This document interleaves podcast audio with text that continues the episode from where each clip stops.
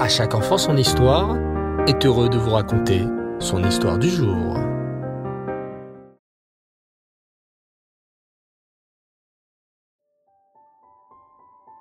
Bonsoir les enfants, et Reftov, et Chodesh Tov. Vous allez bien? Baou Hashem. Après ce mois de Tishri, rempli de fêtes, où nous avons été si proches d'Hachem, nous avons recommencé toute la lecture de la Torah, avec Bereshit, puis cette semaine, la parachate Noach.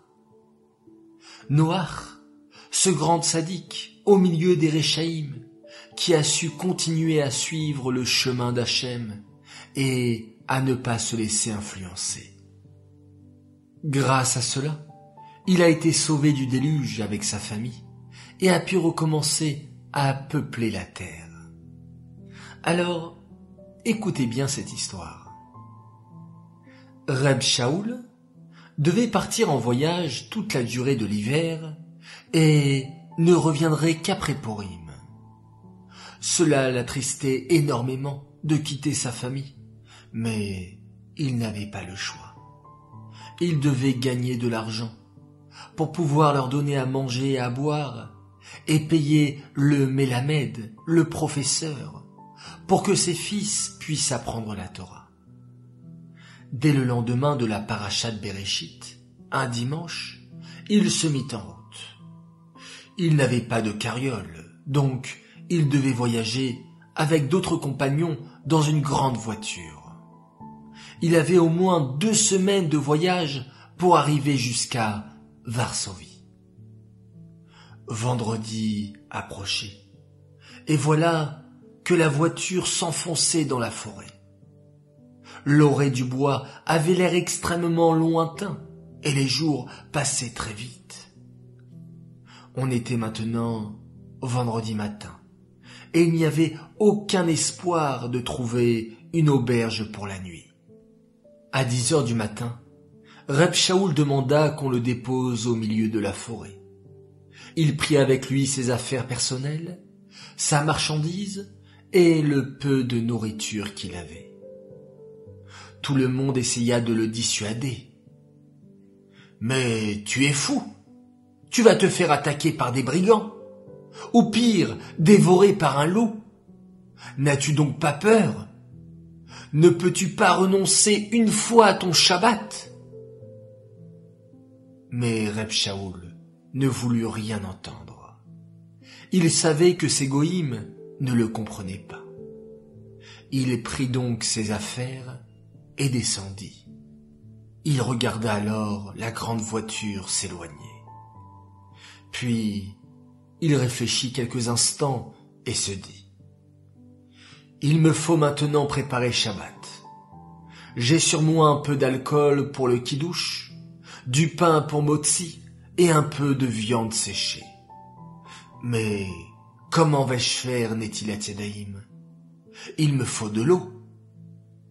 Il se mit donc à marcher dans la forêt, et au bout de trente minutes, entendit un ruisseau. Heureux et remerciant Hachem, il se trempa dedans pour se purifier, et prit des réserves d'eau dans sa gourde pour boire et se laver les mains. Ensuite, à l'aide de pierres et de bois, il se fabriqua une petite tente. Shabbat arriva.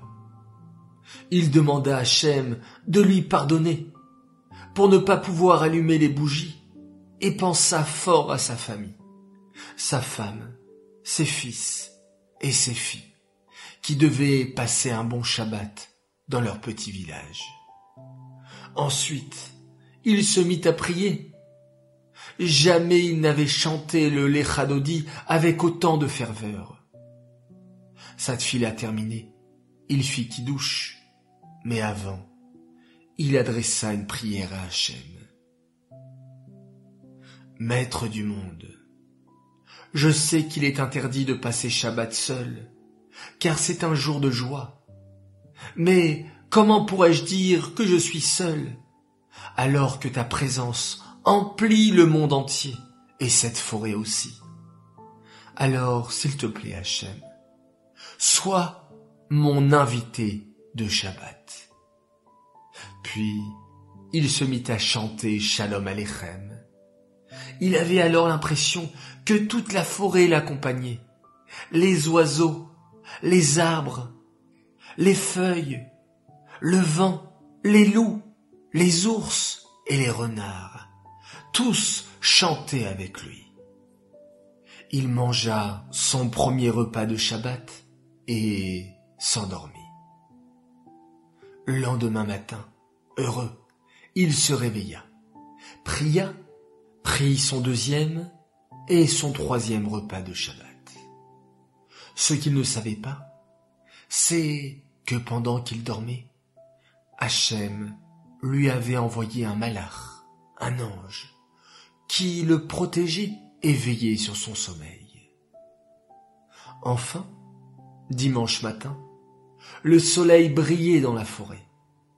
Heureux, Reb Shaoul reprit le chemin principal de la forêt. Mais à peine avait-il fait quelques pas qu'une riche voiture s'arrêta devant lui et lui demanda Où allez-vous donc comme ça? Que faites-vous seul dans une forêt? Reb Shaoul leur raconta qu'il avait demandé à descendre de la voiture pour ne pas entraver le Shabbat.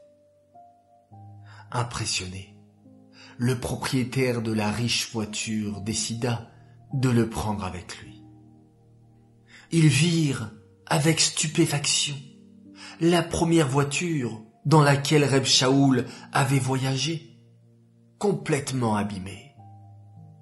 Reb Shaoul comprit que grâce à son Shabbat, Hachem lui avait sauvé la vie. Car il ne s'était pas laissé influencer, et au contraire, avait continué à suivre le chemin d'Hachem, comme Noach, qui a été sauvé du déluge, car il l'allait, et il restait, toujours avec Hachem. Alors, très chers enfants, vous aussi, soyez toujours avec la présence d'Hachem. Ressentez-la au plus profond de vous. Et comportez-vous toujours en vous disant qu'Hachem est avec vous, qu'il est votre invité dans votre maison, dans votre chambre, dans votre classe, dans la cour de récréation. Et ainsi, vous vous comporterez toujours très très bien. Et jamais vous vous laisserez influencer pour faire des bêtises. Les enfants, vous êtes extraordinaires. Vous êtes des comme Noach. Soyez-en conscients et comportez-vous ainsi. J'aimerais annoncer plusieurs grands Mazal Tov ce soir. Alors tout d'abord avec du retard, un immense Mazal Tov à notre grande tzaddik, Elia Bidbol, pour tes cinq ans. Que tu continues à être ce gentil garçon si gentil. Nous sommes très fiers de toi et nous t'aimons très fort. Message de la part de papa, maman, Léa, Yael, Myriam et Noah. Un très grand Mazel Tov également, un garçon extraordinaire. Shalom Dovber Selam, qui vient de fêter Sarna Satreder à l'école Schneor. On t'aime de tout notre cœur, que tu puisses toujours apporter beaucoup de nachat à tes parents, au rabbi. Que tu sois un chassid, toujours dans le chemin de la Torah et de la chassidoute, et toujours Bessimcha, dans la joie. Yom Uledet Sameach, à notre jolie Merav Mesaouda Messika.